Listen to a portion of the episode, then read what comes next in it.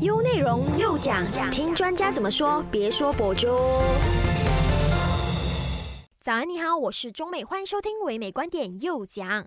二零零四年开始呢，世界卫生组织跟国际淋巴瘤联盟共同确定了每一年的九月十五号是世界淋巴瘤日。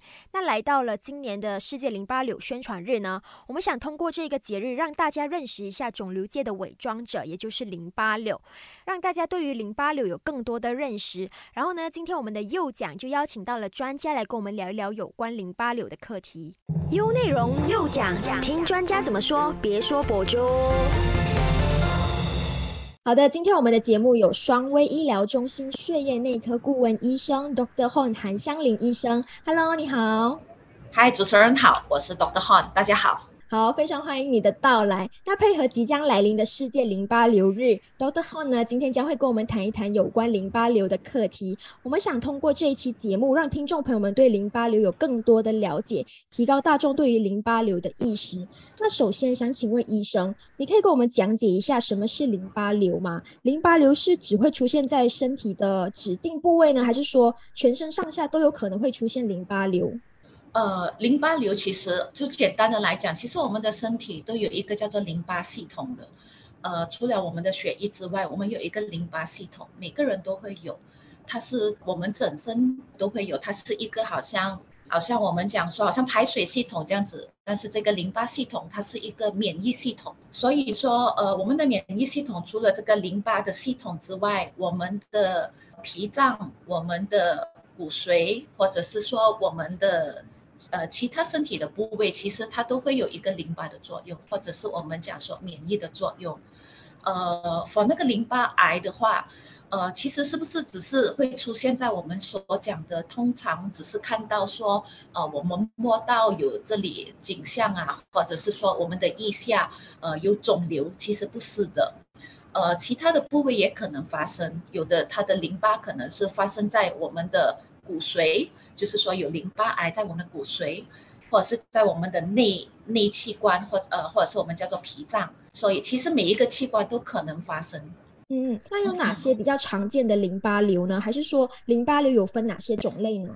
呃，我们的淋巴瘤其实有分呃两个大种类，呃，我们有我们英文是叫做 non-Hodgkin lymphoma，或者是另外一个种类是叫做 Hodgkin lymphoma。呃，这两种都是我们叫做淋巴癌，它们都是发生在我们的身体里面。呃，为什么我们需要分它们两个进这个大的 group 的话呢？是因为说他们的治疗方法不一样。For Hodgkin lymphoma 的话，呃，通常它是发生在比较年轻的朋友身上。呃，Whereas for 那个呃，我们叫做 non-Hodgkin lymphoma。呃，它发生的呃，我们讲说那个呃岁数的年龄层是比较年长一点的。然后呢，for non-Hodgkin lymphoma，其实我们也有分不同的种类。呃，non-Hodgkin lymphoma 它有两个，我们又讲说分两个小组。呃，它有一个比较我们叫做慢性一点点的，比较 aggressive，或是我们讲说比较急性一点点的淋巴癌，他们两个的那个呃治疗方法不一样。呃，whereas for Hodgkin lymphoma 的话。呃，我们的治疗方法，我们的 Hodgkin lymphoma 我们就没有分说慢性还是急性，还是比较呃激烈的，呃，他们都是 group under 比较，我们可以讲说，呃，比较激烈的，我们都是必须要呃有呃化疗。以你的观察，我国的淋巴瘤它的发病率高吗？什么年龄层的患者会比较多呢？呃，如果你问我。的话，那肯定是因为我的主科是血癌科，那我看的都是天天我们都看到有淋巴癌。但是如果你问我说，呃，马来西亚我们看到的是，呃，non-Hodgkin lymphoma 比较 common 点，呃，比较普遍看得到。呃，我们的年龄层其实，呃，年轻的二十几岁的我们都有看过。呃，老年人的八十多岁、九十岁，我们都有看到，呃，都有这个并发率的，呃的可能性。如果你说要大致上是多，他们的年龄层可能是就是在四十岁到六十岁，我们看到比较普遍。嗯，那淋巴瘤的这个致病病因是什么呢？呃，其实到现在为止，我们都不能够找到一个非常呃有力的致病原因，for 这个淋巴癌。有少部分的人是因为他们有其他的，我们叫做 virus。Virus reactivation 好像说，呃，我们叫做 EBV，或者是有的人，呃，不幸的，他们有，呃，我们叫做呃 HIV 或者是艾滋病，他们有一些人，少部分的人是因为这一个 virus 而造成他们有淋巴癌，但是大部分的人其实到现在为止，呃，我们找不到一个呃特定的呃原因，为什么我们会发生这个淋巴癌？那有遗传的可能性吗？呃，淋巴癌没有遗传的可能性。嗯，OK，明白。那我蛮好奇，就是它有分淋巴瘤的话，它有分良性的肿瘤或者是恶性的肿瘤吗？其实，for 淋巴癌那个，如果你听到那个癌字的话，其实它就是一个恶性的。呃，我们通常讲良性的话，通常就是它不是 under 我们叫做 lymphoma 的那个，或者是我们叫做癌的那一个 group。只不过说，如我刚才跟你说的，呃，这个淋巴癌。呃，for 我们叫做 non-Hodgkin lymphoma，他们有一小部分的人，他们的癌是比较慢性的。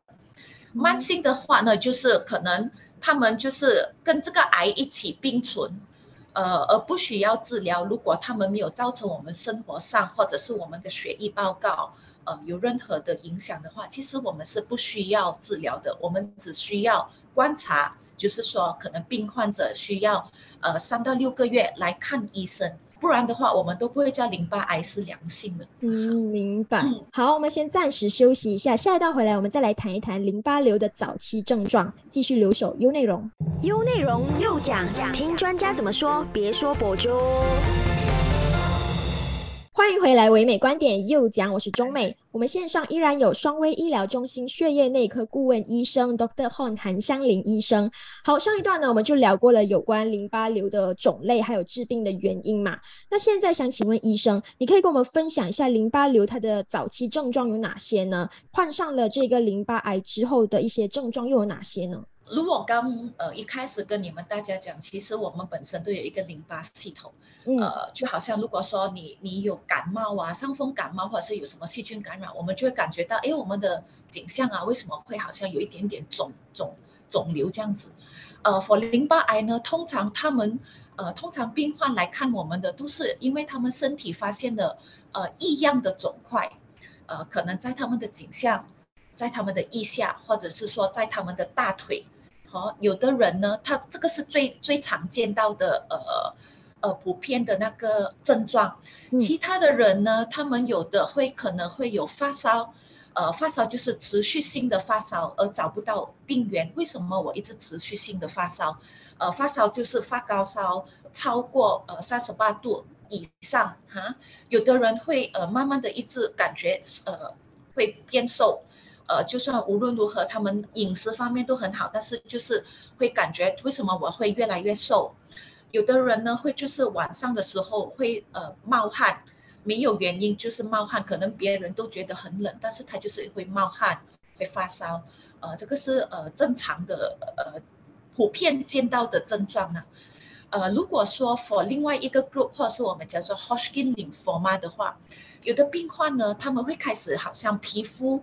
会有出现红疹的问题，痒啊，那个也是一个症状。但是普遍上都是他们来见我们，都是因为呃呃有淋巴肿起来，或者是说我们内器官肿起来。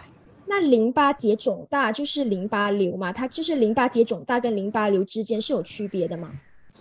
如果淋巴结肿大，它有些时候不是因为癌细胞，嗯，而是可能好像如果告诉你，如果说我们有什么细菌感染呢，还是有什么东西刺激，或者是现在呃最最火红的 topic 就是大家都在打 COVID-19 的 vaccination 那个疫苗，呃，那个 COVID-19 的 vaccination 的疫苗，有人打了之后，他们呃腋下或者是他们的颈项。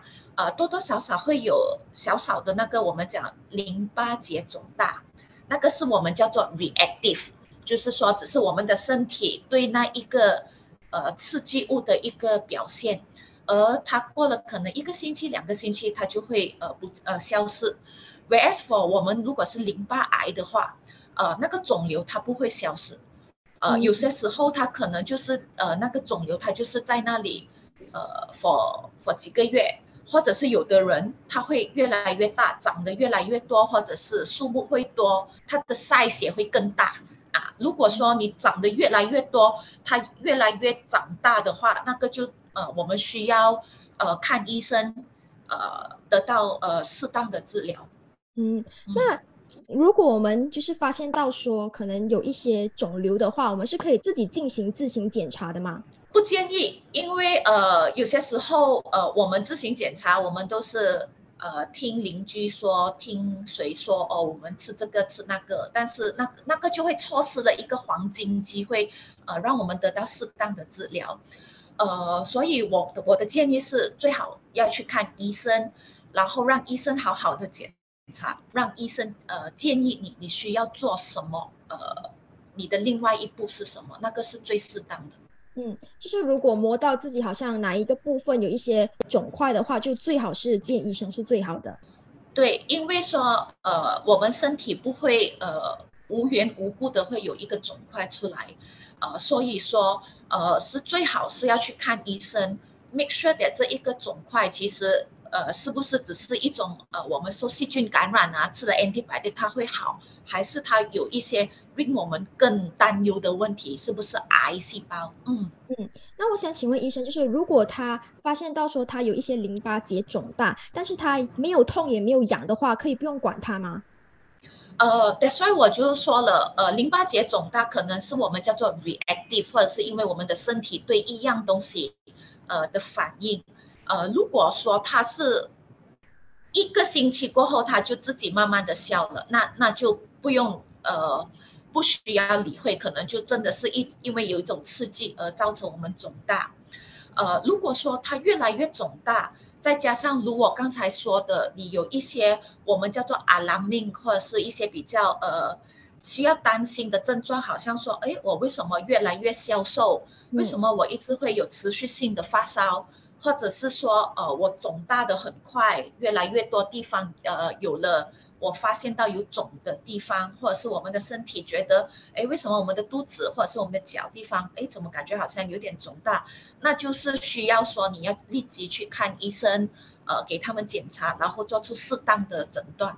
嗯，那我想请问医生，就是那些肿肿块，它会痛会痒的吗？还是完全没有任何感觉的呢？呃，通常淋巴癌的话，呃，它不会疼痛，呃，它只会慢慢的长大，呃，有的时候如果长得太大的话，呃，它会造成我们会说，呃，它会烂啊，呃，会好像有凹色啊，对，呃，不，但是通常的话，它不会疼痛，嗯嗯。嗯。明白。那我想请问医生，要怎么样诊断出有淋巴瘤的呢？是有哪些比较常见的检查方法吗？就是如果去医院的话，是通过怎么样的检查才会发现到说，哎，这是淋巴瘤呢？我们都是回去 basic 啦。我们看病人，我们一定要问他们的症状，然后我们需要检查，看他的那个淋巴呃那个肿的多多大，它的 size，然后我们就会呃。针对这样子，我们会呃要求呃病患，我们会检查血液，呃，从淋巴癌的话，血液是不能够告诉我们到底有没有淋巴癌的，呃，因为说呃淋巴癌它是呃通过检查或者是我们说我们需要抽样本，但是我们先我们无论如何我们都是先要问病患的症状，呃，然后我们会做一些呃基本的血液报告。然后呢，我们会针对性的呃抽样本。如果说他们是肿肿在他们的颈项，或者是腋下，或者是他们的脚，或者是其他的身体部位，然后我们会抽那个样本。呃，为什么我们需要抽样本呢？因为抽那个样本，呃，我们有一个 expert 他们会看那个样本，那我们才会知道说。这一个样本，它到底只是一个我们叫做呃收获良性的，还是说它是一个恶性的肿瘤？如果它是一个恶性的肿瘤，我们也需要知道它是属于什么恶性的肿瘤，因为淋巴癌它有很多不同的种类，不同的种类有不同的治疗方法，所以这个是一个很重要的步呃很重要的步骤。过后呢，我们需要做叫做做 scan。或者是我们需要说做叫做扫描，呃，通常呢，我们需要做的扫描呢，我们会呃建议呃患者，如果说他是脑袋的问题呢，我们就需要做 MRI，呃，如果说其他身体的部分的话呢，我们可以做我们叫做 CT scan，或者是说我们叫做做 PET CT scan，有两种不一样的。然后对，当我们知道了那个肿瘤的的分类之后，然后我们会看整体的情况。有的患者如果真的是呃我们叫做淋巴癌，有的患者我们需要检查骨髓，Yeah，所以不是每一个患者都需要做骨髓检查，但是我们是 case by case。嗯，就讲 CT scan 它也可以 scan 到这一个肿瘤的，对吗？对，CT scan 的话呢，呃，CT scan 它可以照到我们的内器官，它可以告诉我们我们的内器官有没有肿。如果我们的内器官有肿，它可以告诉我们。呃，在哪一个地方肿，它的它的 size 是多大？哈，呃，但是如果 for 我们淋巴癌的话，我们呃通常建议病人会做一个叫做 PET CT scan 的。PET CT scan 呢，它跟那个 CT scan 是呃大同小异，只不过说呢，它会呃他们用的方法不一样。呃，他们呃 for PET CT scan 的话，我们通常是打打那个糖。呃，有呃血糖的东西进去我们的血管里面，呃，这个呢它比较准确，是因为为什么呢？呃，大家都知道，如果说我们的身体呃是那个那个那个肿瘤，它是一个我们讲说是呃可能是癌细胞的话，呃，它都会呃吃糖类会吃的比较多啊，所以说我们会看得到哦，它的那个呃 activity 会比较高，我们会看到它的 color。Color coding 会更加的高，所以那个会给我们更呃更详细的那个 information regarding 它的那个呃它的肿瘤的那个 activity 了。明白。好，我们先暂时聊到这里，下一段回来我们再继续聊。守着 U 内容，U 内容又讲讲，听专家怎么说，别说博主。欢迎回来，唯美观点又讲，我是中美。我们线上有 Doctor Hon 韩香林医生。好，那我想请问医生。淋巴瘤是可以彻底的治愈的吗？可以通过什么样的治疗方式治愈呢？呃，淋巴瘤对它是可以彻底的治愈。呃，它的治疗方法也也 depends on 看下你是哪一种，你是哪一期？就是说我们的淋巴癌，我们有第一期、第二期、第三期，也有第四期。嗯，所以我们会看呃你是呃在哪一期你的淋巴癌，因为不同的呃不同的 stage。呃，我们的 chemo 或者是我们讲我们的化疗的那一个化疗的度，就是说它会被呃，我们会用比较重的药是不一样的，呃，它是可以被呃治疗的，但是呢，呃，当我们给了 chemotherapy 或者是叫化疗之后，我们还是需要呃 follow up，呃，在呃跟病患 follow up，为什么呢？因为我们还是有一个二十到三十八先的。呃，病患者他们的病情会倒回来。最早就是说，呃，那个最 critical 的 period 的话呢，通常是呃，你打完 chemo 过后的前两年到五年，呃，那个倒回来癌带回来的几率比较高。所以打完 chemo 过后，我们必须要 follow up 病患。明白。他的治疗方法，呃，如你刚才问我，呃，我们的治疗方法有有可以说。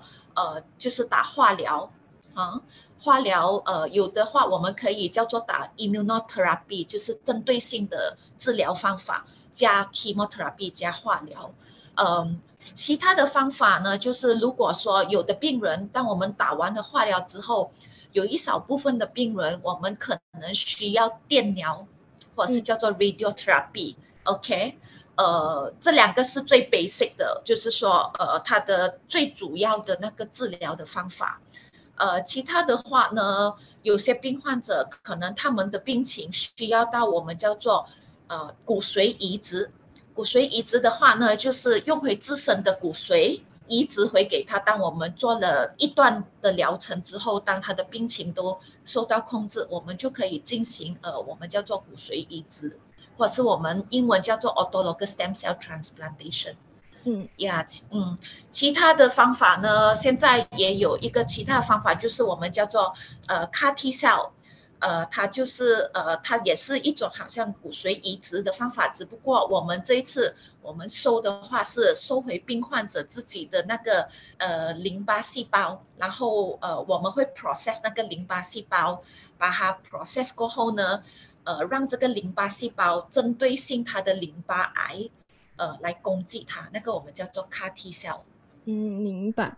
好，那想请问医生，就是你可以跟我们分享一下，我们生活中进行的哪些行为会导致说我们可能会患上淋巴癌呢？其实普遍上我们的生活习惯其实。呃，都离不开我们讲说，我们都很多 radiation 啊，尤其是现在科技发达，我们每一天都呃手机不离手，方圆十里都会有一些我们叫做辐射性的东西啦。因为我们知道，好像说，呃，以前那个呃，atomic bomb 在 Japan 的时候，after 那个呃世界大战过后，因为呃说，其实那里的居民他们都比较容易得到癌细胞，是因为当我们身体接受到太多的辐射的时候，其实是会对我们的基因造成突变，而造成会有癌细胞。呃，for 淋巴癌的话，其实，呃，我们没有讲说有什么生活的呃。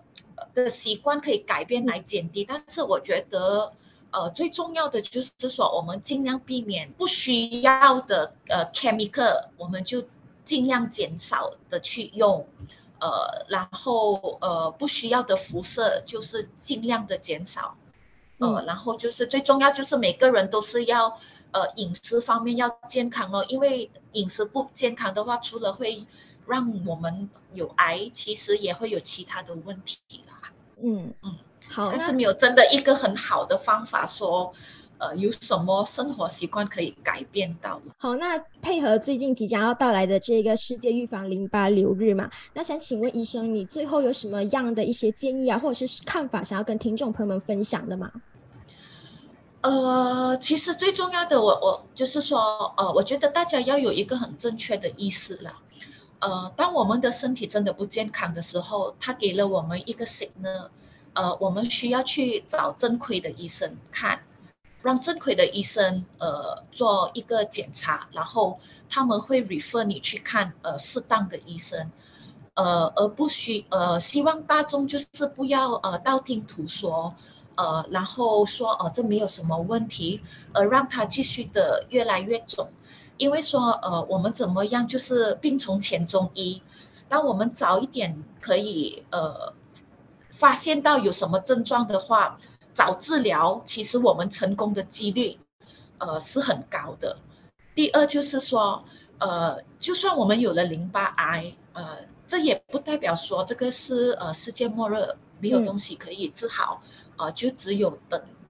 等那一天的到来，其实不一不是这样子的，呃，我们很多病患者，呃，我们的成功几率是其实是很高的，哦，就是说有正常呃正确的治疗，成功几率会很高，然后你就会像正常人一样，呃呃生活咯。好，希望可以通过今天的节目呢，大众对于淋巴瘤啊，或者是说淋巴癌有更深入的了解啦。今天非常感谢医生可以来到我们的节目，跟我们谈一谈有关这样的课题。谢谢你。好，谢谢你，谢谢你主持人，谢谢你，谢谢大家。唯美观点，每逢星期一至五早上九点，让你知多一点，只在优内容。